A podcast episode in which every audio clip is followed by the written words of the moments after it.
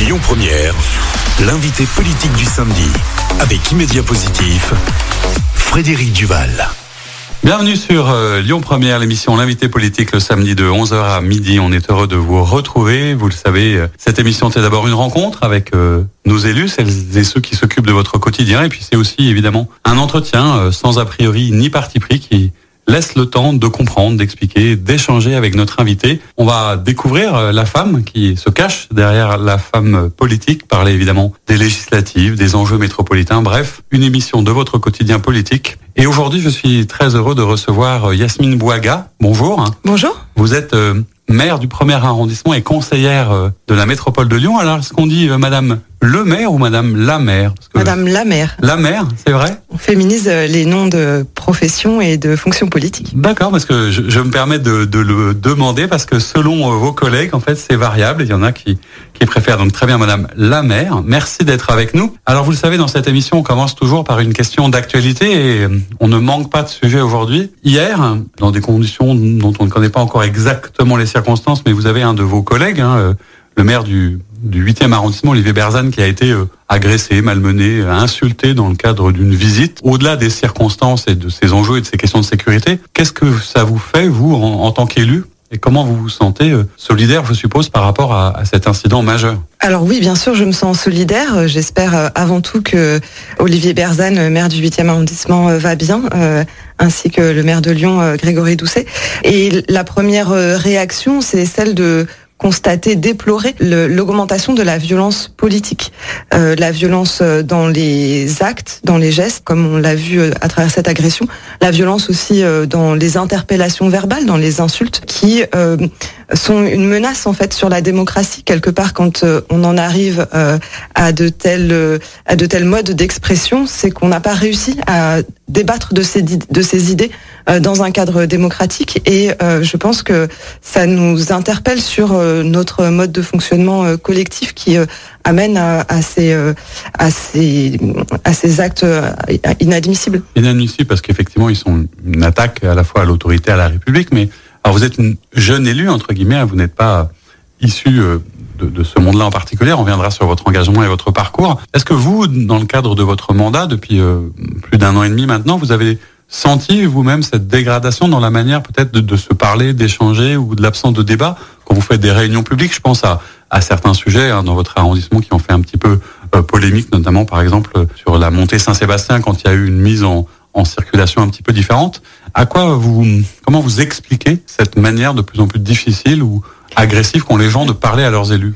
Alors moi je n'ai pas de comme je n'ai pas d'expérience politique euh, de long terme, je n'ai pas je ne peux pas parler de de l'évolution et de la dégradation de ce rapport aux élus. Simplement ce que je constate moi ce que j'ai constaté en devenant élu, c'est euh, la manière dont on est on n'est plus considéré comme un citoyen euh, ordinaire. Et euh, les gens ont tendance à nous interpeller en oubliant qu'on est avant tout des citoyens qui se sont engagés, qui euh, se sont portés candidats pour contribuer au fonctionnement de la vie publique. Et c'est cette c'est cette démarcation qui que j'ai découverte et qui est particulièrement interpellante puisque quand on pense à la démocratie, on pense à un système politique dans lequel chacun a droit de citer, a droit de, de voter pour les personnes qui les représentent, mais aussi droit, droit de se porter candidat pour, euh, pour euh, soi-même euh, participer à la vie publique. Et donc le principe de la démocratie, c'est de ne pas avoir une dichotomie entre les élus et, et les citoyens. Et cette, cette violence politique qui va faire des élus des cibles d'attaque, elle, traduit une, un, une maladie de notre de notre fonctionnement démocratique qui se qui se constate aussi dans la désaffection des partis qui sont qui ne sont plus considérés comme euh, des modalités d'engagement dans la vie publique qui se traduit aussi euh, dans la désaffection euh, euh des, des, urnes hein, par euh, l'abstention et qui se traduit aussi par euh, des mouvements de protestation violents. Et ça c'est c'est quelque chose qui qui nous voilà qui, qui, qui nous interpelle, qui interpelle et qui montre que que ça ne fonctionne pas bien. Et vous ça vous avez senti ce changement souvent lorsqu'on devient élu euh, il y a comme un changement de regard à la fois vous-même sur vous-même et puis les gens qui vous regardent peut-être différemment. Est-ce que vous avez réussi euh, depuis le temps à, rentrer dans ce costume de l'élu et à apprendre à faire la part des choses justement entre votre vie personnelle citoyenne et votre vie d'élu bah, Moi, ce que je constate, c'est qu'on est, comme élu, on est solidaire de décisions qui ne nous appartiennent pas forcément. Ça ne veut pas dire qu'on est en désaccord avec, mais ça veut ça veut dire qu'on n'est pas soi-même l'auteur de cette décision. Euh, donc moi, comme maire d'arrondissement, je suis solidaire des décisions qui sont prises au niveau de la ville, de la métropole, mais ça veut dire aussi que je suis, je peux être interpellée sur des décisions que je n'ai pas prises et que je suis censée pouvoir expliquer, alors que euh, bon, ce, n'est pas moi qui suis euh, à l'origine de, ces décisions-là. Donc c'est ça qui, qui, qui change en fait le, le rapport quotidien. ça peut être par exemple sur une évolution de réglementation ou d'application de la réglementation euh, euh, qui est appliquée par la ville, par exemple, à un commerçant et qu'on va me reprocher euh, à, moi. Bon, moi, je suis solidaire de cette décision qui est légale, faite dans un cadre, dans un cadre légitime, mais je n'en suis pas pour autant à l'origine. C'est un peu déstabilisant, c'est pas forcément facile. On se trouve peut-être un peu en porte-à-faux, d'autant que être maire d'arrondissement, c'est une charge, mais c'est vrai aussi que par rapport à c'est-à-dire à des mairies de ce qu'on appelle de plein exercice ou par rapport au pouvoir de la mairie de Lyon, les pouvoirs sont pas forcément les mêmes, ni financiers, ni en termes de ressources, etc. Est-ce que parfois vous avez euh, comme une sorte de, frustration dans votre quotidien de ne pas pouvoir faire exactement euh, ce à quoi vous croyez ou ce pourquoi vous avez été élu? Alors oui, c'est sûr que la position de maire d'arrondissement, elle est frustrante dans la mesure où comme on n'est pas une mairie de plein exercice, on n'a pas les pouvoirs de décider de politique publique euh, soi-même. En revanche, c'est un maillon extrêmement intéressant parce qu'on est très en lien avec euh, les habitants, avec le terrain, avec euh, les, personnes qui habitent l'arrondissement, qui travaillent, les commerçants. Et ce, lien au terrain, il, apporte un regard qui est extrêmement riche et qui permet aussi de travailler les politiques publiques d'une manière très concrète et qui, moi, m'intéresse beaucoup. Donc, oui, il, peut y avoir des frustrations, euh, mais euh, il y a aussi beaucoup de satisfaction et c'est davantage ce que j'en retiens. Pour l'instant, c'est ce qui, domine. Alors, on, sait que votre parcours est assez riche et assez étonnant. Vous venez du monde associatif, on l'évoquait. Euh, qu'est-ce que c'est pour vous que, que l'engagement et comment est-ce qu'on se retrouve un jour, au-delà des circonstances politiques, comme ça, maire d'arrondissement, comment est-ce qu'on passe de l'autre côté à aller chercher l'onction du suffrage universel pour s'engager vraiment d'un point de vue politique Ce que vous étiez déjà. Mais comment est-ce qu'on passe de l'autre côté? Qu'est-ce qui vous a motivé dans vos engagements pour devenir maire? Alors c'est vraiment euh, le moment où je me suis dit, euh, ce n'est pas possible de répéter qu'il est urgent d'agir pour le climat euh, sans véritablement se donner les moyens d'agir. Et même si c'est un échelon modeste, celui d'une mairie d'arrondissement, c'est un échelon euh, qui, qui, qui, est important, qui est celui de la territorialisation euh, des, des, des, politiques euh, publiques de, de, la transition écologique. Et c'est ce qui a fait que je que j'ai décidé de m'engager, même si initialement je m'engageais sur une liste dans une équipe et non pas à chercher moi-même à, incarner une voilà la représentation comme maire d'arrondissement. C'était ça. Non, je ne l'ai pas, rêvé. Mais j'en suis, très contente.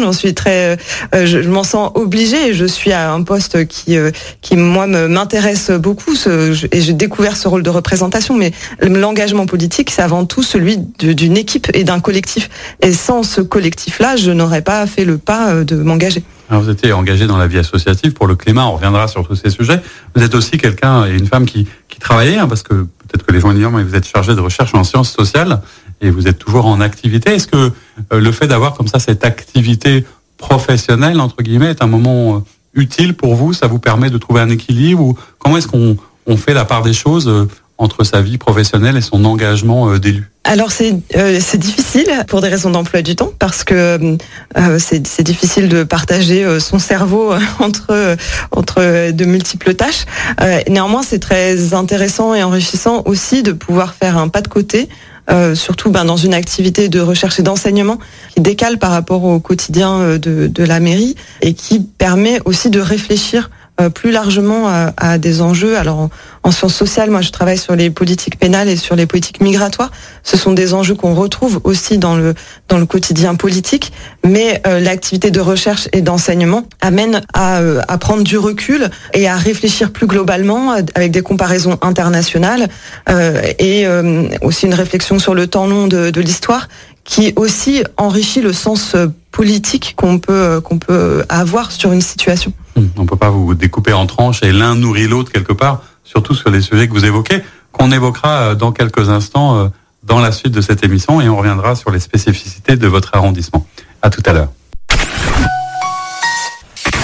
À Vénissieux, Corbeil, Vernaison, Lyon Première 90.2 vous accompagne toute la journée. Lyon Première, l'invité politique du samedi, avec Immédiat Positif, Frédéric Duval.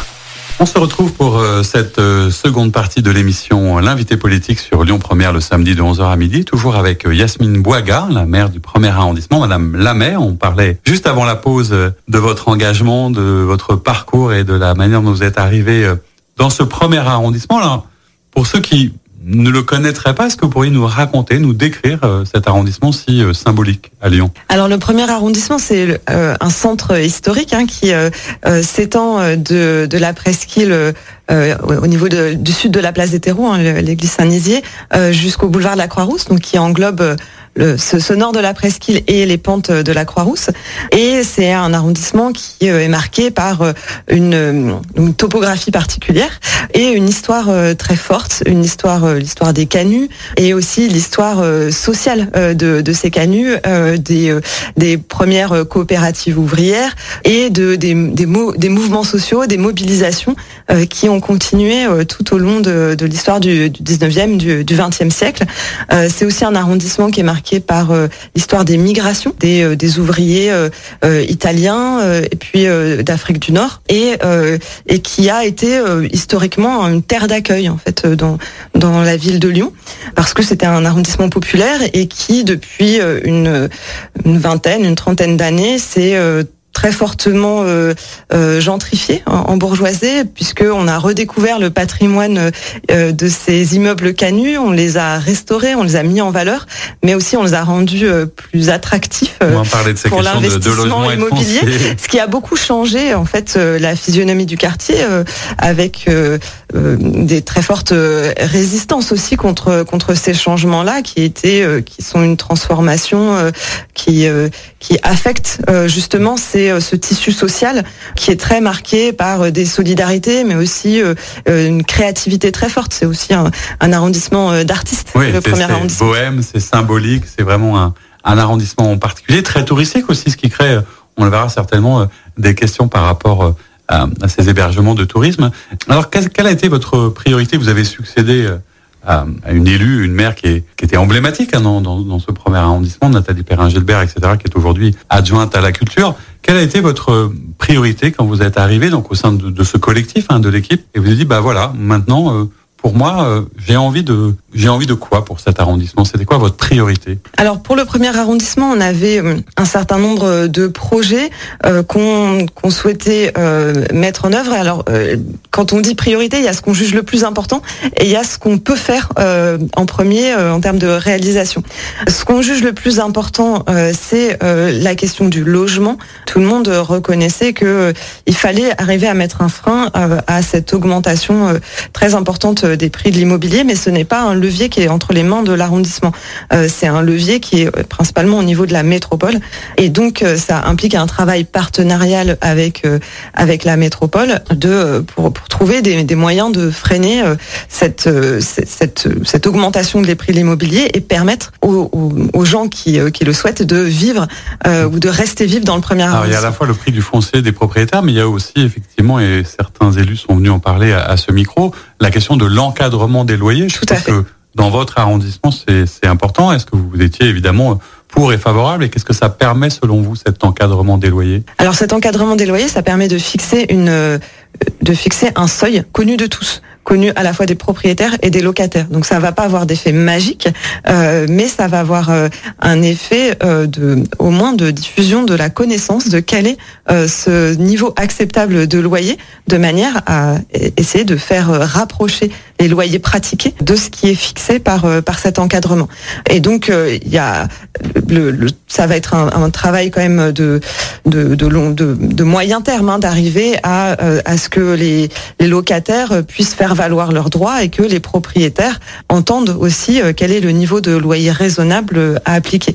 Un autre levier pour réduire cette, augmentation des, prix du, du logement, c'est la foncière solidaire, donc qui est aussi mise en œuvre au niveau de la métropole, qui permet de maintenir dans le giron public la propriété du foncier. Et donc d'éviter cette spéculation qui qui, qui, qui, fait un, qui a un effet d'emballement à la fois sur les prix euh, à la vente et les prix euh, à la location. Un autre levier, euh, c'est celui du contrôle des meublés touristiques, hein, puisque vous avez dit le premier arrondissement est, est un arrondissement de tourisme, enfin de qui est voilà qui est intéressant à visiter mmh. et, et, c'est devenu un investissement attractif que de que de d'acheter un appartement familial et de le démembrer pour faire des petits studios Airbnb ou d'autres plateformes de meublés touristiques. Euh, et nous, on veut euh, mettre un frein euh, à ça, enfin mettre un, stop à ça, mettre un coup d'arrêt à ces, à ces pratiques-là de, découpe et de et de et de d'hémorragie en fait du logement d'habitation vers du logement vers de vers du meublé touristique. Donc on se dote de, de, moyens d'encadrement au niveau ville et métropole et l'arrondissement là a une fonction un peu de lobbyistes pour essayer de faire valoir. d'aiguiller, de pousser. De, de, pousser vers la réglementation la plus stricte euh, possible. Et là où on a eu, euh, on a vraiment pu euh, peser, c'est sur le, la révision du plan local d'urbanisme pour mettre en place un seuil euh, de, euh, de secteurs de mixité sociale, c'est-à-dire un quota euh, de logements sociaux obligatoires dans les nouvelles constructions, dès, dès une surface très basse. En fait, le seuil de surface à partir duquel la construction de logements sociaux est obligatoire était à 900 mètres carrés. Or, dans le, premier arrondissement, du fait de la densité, les, voilà, les, les constructions et sont, n'ont pas cette, cette, cette taille-là ou s'efforcent d'être en dessous du seuil. Donc, on a fait baisser à 500 mètres carrés en faisant valoir que c'était important sur le premier arrondissement euh, de faire cette différenciation, qu'elle ne s'applique pas nécessairement à tout Lyon, hein, et que c'était important pour le premier arrondissement d'avoir cette exigence-là, c'est-à-dire que comme c'est très dense, on veut que tout ce qui est construit euh, serve au logement social, serve à du logement abordable, euh, vraiment pour loger les gens et non pas pour faire de l'investissement spéculatif. Ça, c'était effectivement un enjeu essentiel, important, mais qui demande un peu plus de temps et c'est du temps long. Et dans les priorités peut-être euh, plus symboliques de, votre début de mandat, quels ont été les sujets que vous avez souhaité aborder et alors, on a voulu euh, aussi marquer euh, symboliquement, même pas symboliquement, marquer en pratique, euh, véritablement concrètement, notre engagement sur la transition écologique au niveau des mobilités et de la nature en ville, dans l'idée qu'il faut adapter en fait la ville au changement climatique à la fois en, en atténuant notre impact climatique au niveau des mobilités et en adaptant la ville contre pour se prémunir en fait des effets des fortes canicules. Et donc, ça a été une action immédiate que de travailler sur euh, la piétonisation, l'apaisement des, euh, des, circulations, en, en travaillant euh, en concertation avec les habitants hein, sur quelles étaient les zones sur lesquelles on pouvait réduire la place de la voiture et travailler avec eux aussi pour voir par quoi l'espace libéré pouvait être remplacé.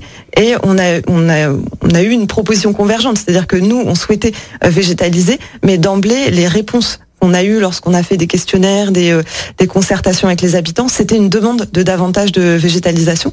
Et donc on a mis en place plusieurs projets euh, comme euh, au niveau de la rue des Capucins, qui est déjà en partiellement réalisé, avec donc à la fois un changement de sens, enfin un changement de de la circulation qui euh, réduit, qui fait une boucle, hein, qui donc euh, euh, empêche la circulation de transit pour ne maintenir qu'une circulation de desserte. Et c'est cette approche que on a aussi appliquée sur la montée Saint-Sébastien. Oui, j'allais dire. C'est un sujet qui a fait pour le coup un petit peu polémique. Alors est-ce qu'il a été mal raconté, mal compris? Parce qu'on parle beaucoup souvent de concertation. Et en même temps, ça n'a pas empêché un certain nombre de personnes de se dire, bah, on peut plus accéder au plateau, on peut plus rouler en ville. Enfin, Comment est-ce qu'on gère ces oui. La concertation, ça ne signifie pas qu'on obtient l'unanimité. La concertation, ça signifie qu'on prend le temps d'écouter et d'expliquer. Euh, et, par exemple sur la montée Saint-Sébastien, on a fait euh, quatre réunions publiques euh, et la première, on est arrivé avec des scénarios qui montraient les études faites par les services et les différentes contraintes.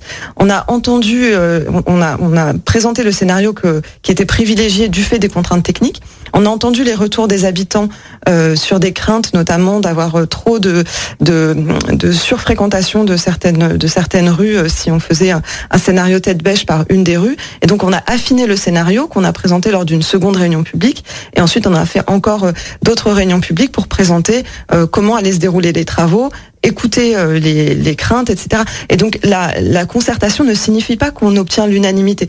On sait bien que de toute façon euh, il y aura des mécontents, mais aussi on sait aussi que beaucoup des mécontentements sont en fait des, des craintes, euh, c'est-à-dire des inquiétudes en anticipation.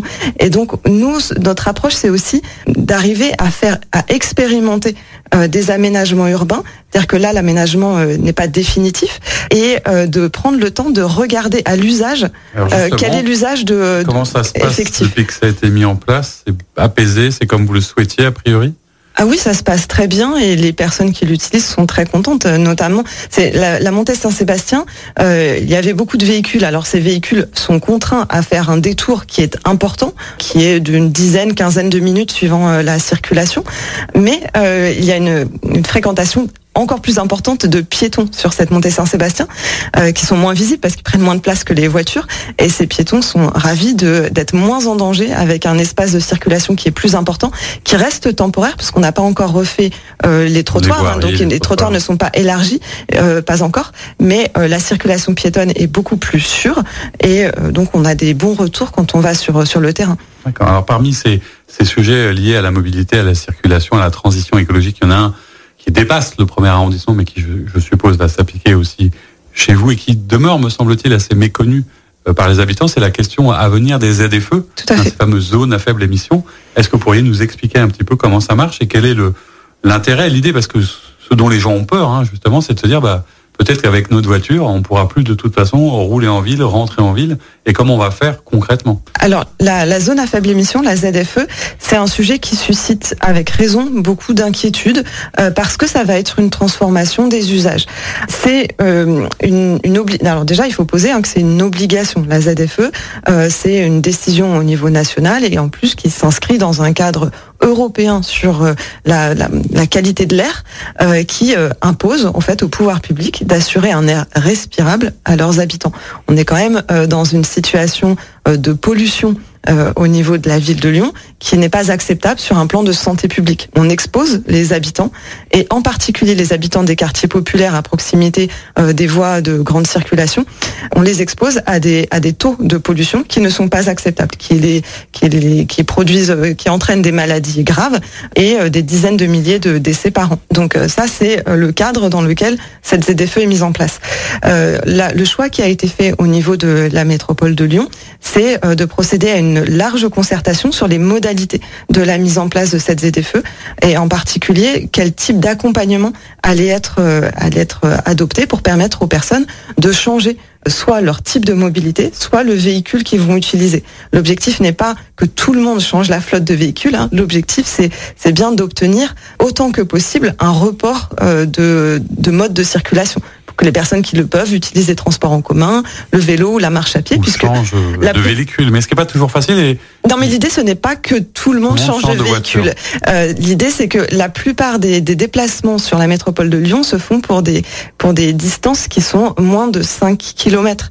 Et 5 km peut se faire autrement qu'en voiture si on n'a pas de lourde charge à transporter, par exemple. Alors, ce que disent parfois certains de, de vos collègues et amis, y compris à gauche, hein, c'est que oui, la transition écologique, euh, certes, mais elle ne doit pas être, euh, j'allais dire, antisociale. C'est souvent un peu ce qu'on oppose. On se dit, mais oui, ça va encore concerner les, les, les zones euh, un peu défavorisées, les couches populaires. Comment est-ce qu'on on arrive à gérer cette transition, qui veut bien dire ce que ça veut dire, mais ça va pas être facile dans les usages, dans les moyens, et que du jour au lendemain, on n'aura pas forcément la ligne de tramway, de métro. Alors, on pourrait reparler du téléphérique, du métro, etc. Mais là, concrètement, vous voyez, c'est plus dans la période de l'entre-deux où on se dit que ça va être très dur à vivre, peut-être. C'est ça qui fait peur. Oui, alors il y a plusieurs choses qui sont dures à vivre. Euh, il, y a, il y a effectivement ce que vous dites est tout à fait juste et c'est pour ça qu'on a décidé de faire une, une concertation pour décider des modalités euh, d'accompagnement. Euh, vous avez raison de dire que les personnes qui ont les véhicules les plus anciens et les moins euh, avec les, les, normes, les les vignettes critères euh, avec les chiffres les plus élevés ou hors critères sont les personnes les plus modestes. Les personnes qui sont aussi dépendantes de la voiture peuvent être des personnes modestes qui se sont éloignées des centres par à cause du problème du logement. Et c'est pour ça que moi je vous disais aussi notre première préoccupation, c'était le logement, parce qu'il y a aussi un éloignement contraint qui, qui, qui est un problème social en soi, qui est un problème social parce que ça rend les gens très dépendants de dépenses énergétiques qui pèsent de plus en plus sur les ménages. Et c'est pour ça que je vous disais c'est pas le seul problème social la ZFE. Le premier problème social en réalité c'est la dépendance aux combustibles fossiles, euh, cette dépendance qu'on voit euh, dans les passoires énergétiques euh, pour se chauffer et cette dépendance qu'on voit aussi dans le dans l'usage de la voiture, de nos voitures diesel ou une vieille voiture essence. Et on voit avec l'augmentation des prix du carburant que c'est une charge qui pèse qui pèse de façon disproportionnée sur les ménages les plus modestes et qui est une véritable bombe sociale aussi. D'accord. Donc vous pensez que ça va se faire dans des délais raisonnables et dans, dans, les meilleures manières possibles en tout cas. Je, je, pense que ça va pas être facile, mais je pense que c'est nécessaire d'accompagner parce que la dépendance aux combustibles fossiles en soi est une est une bombe sociale. Donc euh, pour des enjeux à la fois écologiques et euh, sociaux, il faut euh, accompagner les personnes à, à, à moins de dépendance à ces combustibles fossiles. C'était très clair. On parlera d'autres sujets dans la troisième partie de notre émission. À tout de suite. Vous écoutez Lyon Première, 90.2. Lyon Première, l'invité politique du samedi, avec Immédiat Positif, Frédéric Duval. On se retrouve pour la troisième partie de notre émission L'invité politique de 11h à midi sur Lyon Première, toujours avec euh, Yasmine Bouaga, maire euh, du premier arrondissement conseillère de la métropole. On parlait euh, juste avant la pause des, sujets importants qui concernent votre arrondissement. Il y en a un qu'on n'a pas eu le temps d'évoquer et je crois que c'est le moment parce que c'est aussi un sujet qui vous tient à cœur. Puis les habitants de votre arrondissement savent de quoi il s'agit, c'est la présence dans les pentes parfois, notamment de, populations de, jeunes qui sont un petit peu peut-être en, errance, de ces jeunes migrants. Vous parlez de l'arrondissement comme un, arrondissement qui a toujours été une terre d'accueil, de migration, un carrefour. Qu'est-ce qu'il en est aujourd'hui de, de, ce sujet et pourquoi est-ce que vous êtes confronté à, peut-être cette difficulté à, gérer ces populations un peu particulières Alors le premier arrondissement, c'est une terre d'accueil, c'est une terre solidaire aussi. Donc, il y a beaucoup euh, d'associations et de collectifs euh, de solidarité. Là, pour la question des jeunes euh, en migration, il se trouve que aussi le centre d'évaluation pour les mineurs non accompagnés de la métropole de Lyon se trouve dans le premier arrondissement. Et donc c'est là que, viennent ceux qui souhaitent être protégés par l'aide sociale à l'enfance, dont certains sont reconnus mineurs et pris en charge ensuite dans des foyers. Et une majorité d'entre eux, à vrai dire les trois quarts, ne sont pas reconnus mineurs et euh, n'ont aucune solution de prise en charge. Euh, et donc ils se retrouvent euh, à la rue ou euh, aidés par des collectifs citoyens solidaires. donc ça prend la forme de campements dans lesquels des associations ou des, des riverains viennent apporter des tentes, des couvertures, des, de l'alimentation ou comme ou, des occupations de logements vacants, comme il y a donc dans, dans le premier, dans le quatrième arrondissement pour permettre de mettre à l'abri ces jeunes. Donc, euh, pour vous, c'est un sujet, je vais dire, euh, normal. Est-ce que vous, vous l'appréhendez? Est-ce que vous le traitez? Est-ce que vous comprenez que ce soit pas forcément toujours simple? Est-ce que c'est bien que ces collectifs euh, interviennent à cet endroit-là? Est-ce qu'il y a peut-être une politique plus large à mettre en place pour les accueillir autrement, les aider? Est-ce que ça, va perdurer ou c'est pas une solution forcément euh... ah ben C'est une situation qui est critique, hein, qui, nous, euh, qui nous interpelle beaucoup, puisque la, situation euh, relève là du bricolage citoyen, qui n'est pas toujours satisfaisant pour les conditions de vie, d'hygiène, etc. Pour les, pour les personnes qui... Voilà, être sur un campement, pas, ce n'est pas du tout une condition satisfaisante. On est exposé au froid, à la pluie. Et pour les bénévoles, c'est aussi une charge de travail qui est épuisante euh, pour euh, les riverains. Euh, il y a beaucoup de parents d'élèves, par exemple, de l'école voisine, qui, après être allés déposer leur enfant à l'école, vont distribuer des petits déjeuners. Et c'est, c'est en fait une charge très lourde qu'ils, qu'ils font avec une grande générosité et qui nous, comme, comme élus, nous renvoie à l'incapacité des pouvoirs publics à organiser correctement l'accueil de ces personnes et l'hébergement qui est prévu par la loi, l'hébergement euh, de toute personne en situation de, de, détresse. Alors là, ça excède les pouvoirs d'une mairie d'arrondissement. Normalement, l'hébergement euh, des personnes en situation de, de détresse euh, relève de l'État, hein, de, des politiques d'hébergement d'urgence. Mais comme, comme je l'indiquais, la difficulté pour ces jeunes, c'est qu'ils ne sont pas reconnus mineurs et ils se déclarent mineurs. Et donc, ils sont dans un entre-deux où, où le, le, relève, enfin, s'ils se déclarent mineurs, ils devraient relever de la métropole, mais comme ils ne sont pas reconnus tels, ils devraient relever de l'État. Enfin, et donc on est dans un entre-deux. Une sorte d'impasse. On est dans un entre-deux que tout le monde a bien repéré et que euh, et pour lequel la ville et la métropole ont essayé de mettre en place des palliatifs, donc euh, qui sont insuffisants, mais qui, qui existent néanmoins et qui sont euh, aussi très intéressants en termes de d'innovation au niveau de la métropole de Lyon. Hein. C'est la métropole de Lyon a mis en place un, un lieu d'accueil pour ces jeunes non reconnus mineurs qui s'appelle la station et qui a 50 places et qui qui n'a plus de place disponible. Donc c'est pour ça que on a encore ces, jeunes à la rue.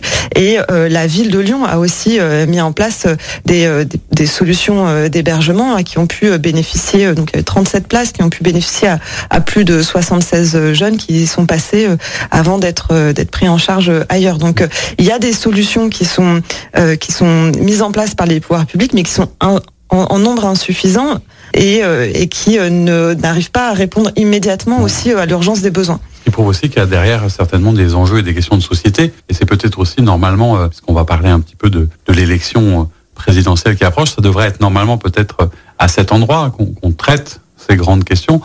Euh, avec un paradoxe, hein, je ne sais pas ce que vous en pensez, mais effectivement, on a l'impression que depuis un moment, euh, le débat autour des questions migratoires ou des questions de sécurité prédomine, alors que quand on interroge les Français, et peut-être que vos habitants euh, d'ailleurs le disent de cette manière, on est davantage sur des questions de pouvoir d'achat, peut-être d'environnement, peut-être d'emploi. Comment vous vivez, vous, cette campagne présidentielle en tant qu'élu hein, de terrain?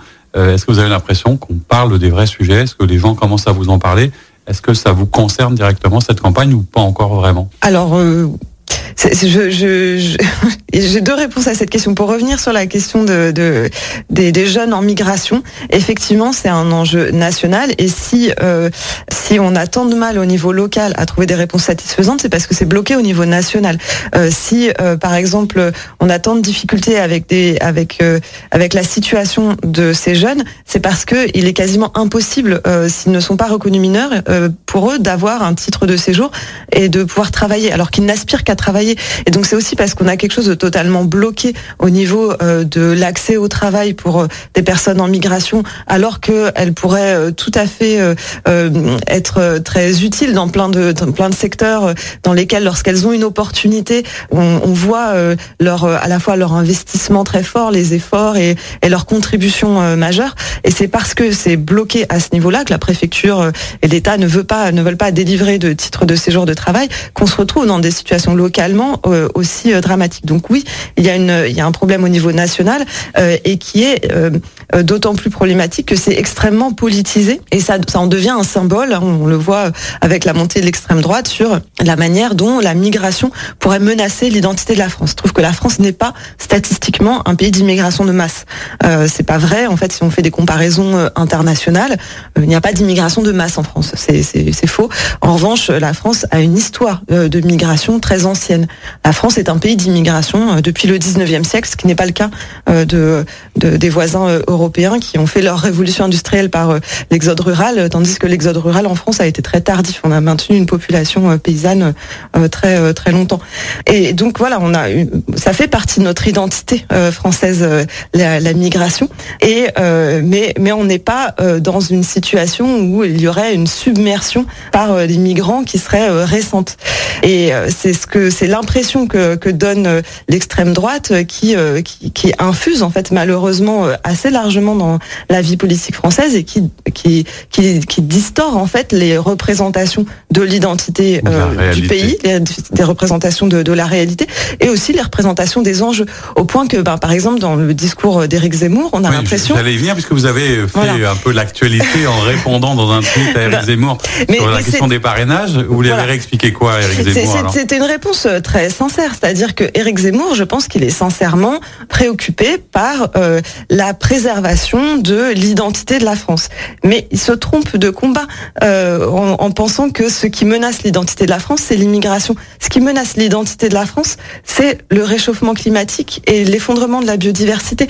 Et, et ça, c'est pas un discours d'écologiste que de dire ça, c'est un discours de, de constat de qu'est-ce qui concrètement euh, détruit des villes en, France. Hein, on voit l'effet des inondations extrêmement violentes dans la vallée de la Roya, l'effet de l'érosion du littoral sur la côte atlantique. C'est l'effet de la montée des eaux qui menace la ville de Dunkerque, par exemple. Donc très concrètement, ce qui nous menace, c'est le réchauffement climatique. Le combat, il est ailleurs. Et très concrètement, ce qui menace nos campagnes, c'est l'effondrement de la biodiversité qui menace la subsistance euh, de, des modes de vie agricoles, qui menace les paysages, la faune et la flore. Et donc ça, c'est, je, lui ai fait une réponse pour lui expliquer euh, très sincèrement que euh, on partage l'amour de la France et la volonté de préserver sa beauté et les conditions d'habitabilité, et que ce n'est pas l'immigration qui, qui est en cause, c'est véritablement la crise écologique. Il vous a pas répondu du coup encore? Non, mais peut-être qu'il le fera. Ça reviendra peut-être. Alors, on l'a compris, vous êtes euh, écologiste. vous soutenez évidemment euh, votre candidat Yannick Jadot. Je crois qu'il était à Lyon il y a, il y a quelques jours et Samedi dernier, Samedi dernier, dans votre arrondissement, c'est vous qui vous occupiez d'animer d'ailleurs ce débat avec Éric Eric Piolle, le maire de Grenoble. Euh, qu'est-ce que vous pensez de votre... Alors il était, il était au H7, hein, c'était dans, Le, dans le deuxième. Exact. Mm. Mais si vous étiez évidemment à cet événement, est-ce que pour vous, Yannick Jadot est, est, un bon candidat? On rappelle qu'il a été issu d'un d'une primaire, euh, mmh. différente d'ailleurs de la primaire populaire, une primaire euh, peut-être plus citoyenne. Est-ce que vous trouvez d'abord que le, processus de désignation a été efficace, intéressant et utile euh, pour les Verts Alors c'était pas les Verts, c'était vraiment une primaire écologiste qui était une primaire ouverte, ouverte à toutes et tous, euh, sans, sans condition d'adhésion à un parti, donc à la différence de la primaire de la droite, et qui était ouverte sur la base, sur une base programmatique euh, accessible à toutes et tous, euh, claire, qui est assez largement partagée avec la base programmatique de la primaire populaire, puisque les écologistes y ont contribué. Donc il y a un socle, le socle commun de la primaire populaire est assez euh, assez proche hein, du fait de, de, de ce que de ce du socle de, de la primaire euh, écologiste. Et mais la différence, c'est que la primaire écologiste s'est faite euh, sur la base de candidatures déclarées et d'un débat qui a eu qui a eu lieu publiquement entre les candidats. Et je pense que c'est ce qui a manqué à la primaire populaire, malheureusement, qui était un processus qui au départ était extrêmement intéressant et enthousiasmant, mais qui, à mon sens, a eu lieu trop tardivement et avec euh, aussi euh, euh, ben une, une, une, dérive qui est que les candidats euh, favoris n'étaient pas candidats à cette élection, euh, ce qui a amené en fait à, à enfin, ce qui a amené la primaire populaire à devenir une espèce de, de jeu anti-parti, ce qui à mon sens est, est très néfaste pour la vie politique. Les partis sont utiles. Enfin, je, dirais, je dirais pas forcément antidémocratique, mais les partis politiques sont utiles à la vie politique. C'est un collectif dans lequel se fait un débat démocratique. Et ça, c'est important. La vie politique, ce ne sont pas des personnes isolées en fait. Alors, Yannick Jadot est votre candidat. On a compris que la transition écologique, l'enjeu écologique était fondamental. J'ai l'impression que c'est partagé par beaucoup de Français. En même temps, si on regarde ce qui se passe à gauche, dans cet éparpillement, euh, Yannick Jadot a du mal à, alors ce ne sont que des sondages, mais à tirer vraiment son avantage. Comment vous expliquez cette espèce de stagnation en l'état euh, et que personne n'arrive à se détacher Est-ce qu'il faut être forcément d'ailleurs écologiste pour s'intéresser à l'écologie Alors vous avez plusieurs questions euh, euh, dans une question. Donc déjà, moi je pense que Yannick Jadot est le meilleur candidat pour porter l'écologie politique, puisque il porte cette cette vision qu'il y a une, une imbrication des enjeux écologiques, sociaux et d'organisation de la vie démocratique. On ne peut pas dissocier la justice sociale de la transition écologique. Et c'est ça que porte l'écologie politique. On ne peut pas dire qu'on est écologiste si on se contente euh, de trier ses déchets, par exemple. C'est souvent euh, l'exemple qui, est donné. Et l'écologie politique est une vision systémique de, la société et de, et de son organisation et de comment est-ce qu'on organise la répartition du pouvoir des richesses dans un monde fini. Dans, dans, les limites planétaires. Et donc ça veut dire qu'on ne peut pas uniquement compter sur la croissance, par exemple, pour euh, réorganiser la répartition des richesses. pourquoi euh, ça, ça prend pas alors encore aujourd'hui et qu'est-ce qui manque pour qu'il arrive à avancer selon vous? Je pense qu'il y a une part euh, de responsabilité dans les médias et le mode de fonctionnement médiatique qui euh, fonctionne beaucoup euh, au clash et aux petites phrases. Or, pour, pour nous, les enjeux ne sont pas dans, dans des enjeux de personnalité ou de, ou de clash. Nous, écologistes, on essaye d'expliquer l'imbrication des, des différents enjeux. C'est parfois peut-être un peu technique et intellectuel. Et ça, c'est peut-être pas assez de paillettes pour que ça brille euh, dans, dans les médias, euh, mais je pense qu'on fait un travail de fond qui est absolument euh, fondamental. Et je pense que ce qu'on fait sur les territoires est aussi une preuve de notre capacité à, gouverner et à agir au niveau national. Eh c'est aussi pour ça qu'on prend le, le temps d'échanger avec vous, parce qu'on pense aussi ici qu'il faut expliquer, partager pour comprendre. Alors, on est samedi, demain c'est dimanche, et c'est ma question souvent de fin d'émission. Est-ce qu'il y a une vie hors de la politique? Est-ce que quand on est maire, on y passe 24 heures sur 24 euh, toutes ces journées Ou est-ce que le dimanche, vous avez le temps euh, de prendre du recul, de lire, d'être en famille Comment est-ce qu'on on s'enlève un petit peu à la pression du quotidien de ce que ça représente, ces responsabilités d'élu Alors moi, même si je travaille beaucoup, je crois aussi à l'écologie personnelle et je crois que pour euh, l'équilibre, euh, l'équilibre personnel, il est nécessaire euh, d'avoir des temps de pause et des temps de recul, effectivement, pour lire. Depuis que je suis élue, j'aime beaucoup lire de la philosophie.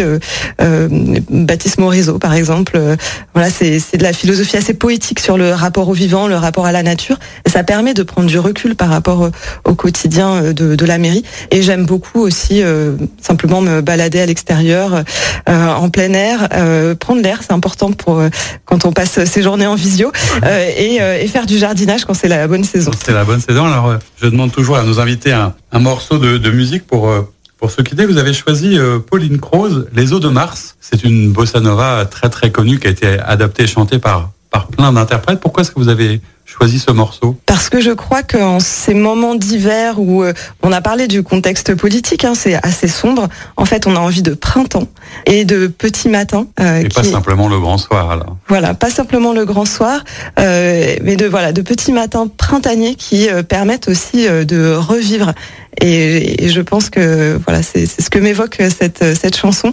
Et j'espère qu'elle pourra inspirer aussi eh les bien, auditeurs. On va, on va se quitter en musique. Merci beaucoup d'avoir été notre invité. Merci à vous. Et quant à nous et quant à vous, je vous dis à très bientôt pour une nouvelle émission. Au revoir. C'était l'invité politique du samedi sur Lyon Première, en partenariat avec Immédia Positif, le web média qui rend visible l'essentiel. Retrouvez tous les invités politiques en podcast sur lyonpremière.fr et sur immédiapositif.fr.